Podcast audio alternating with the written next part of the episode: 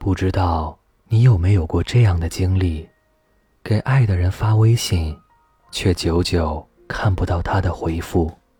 你从满心欢喜等到紧张焦虑，你不知道对方在做些什么，只有不断的安慰自己：他也许在忙吧，他也许手机没带在身边，他也许还没有看到消息。你早已习惯了去替对方想一大堆的理由，却总是下意识的逃避最有可能的现实。他不回你的微信，只是因为他不想回。很多时候，也许是不撞南墙心不死，只有撞到头破血流的时候，你才知道该清醒了。对方越来越冷淡的语气，越回越少的信息，都是在告诉你，他不爱你了。人都有一个共性，只有对不够上心的事情，才会显得不紧不慢。所谓的忙得没有时间回复，其实就是不够在乎而已。因为不在乎，所以可以对你的消息置之不理。都说爱。像咳嗽一样无法隐藏。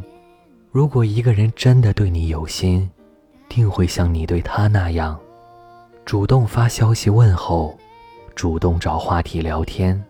无论是难过或者开心，都最先想到的是你，会努力的靠近你的生活。要知道，爱你的人总会主动找你，不爱你的人。总是会忽略你，这就是感情的常态。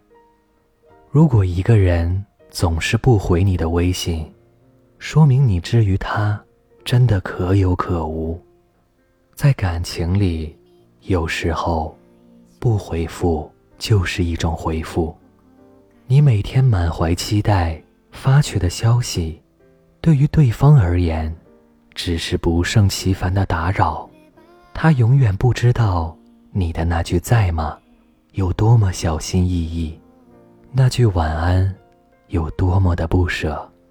所以，对于不懂珍惜你的人，就别再犯傻了。不要因为爱一个人，就丢掉所有的矜持和骄傲。别让自己的真心变得异常廉价。八月长安曾写过这样一段话。你为什么不理我？这是只有小孩子才能问出来的话。不在乎自尊，不在乎姿态高低。是啊，我们都不是小孩子了。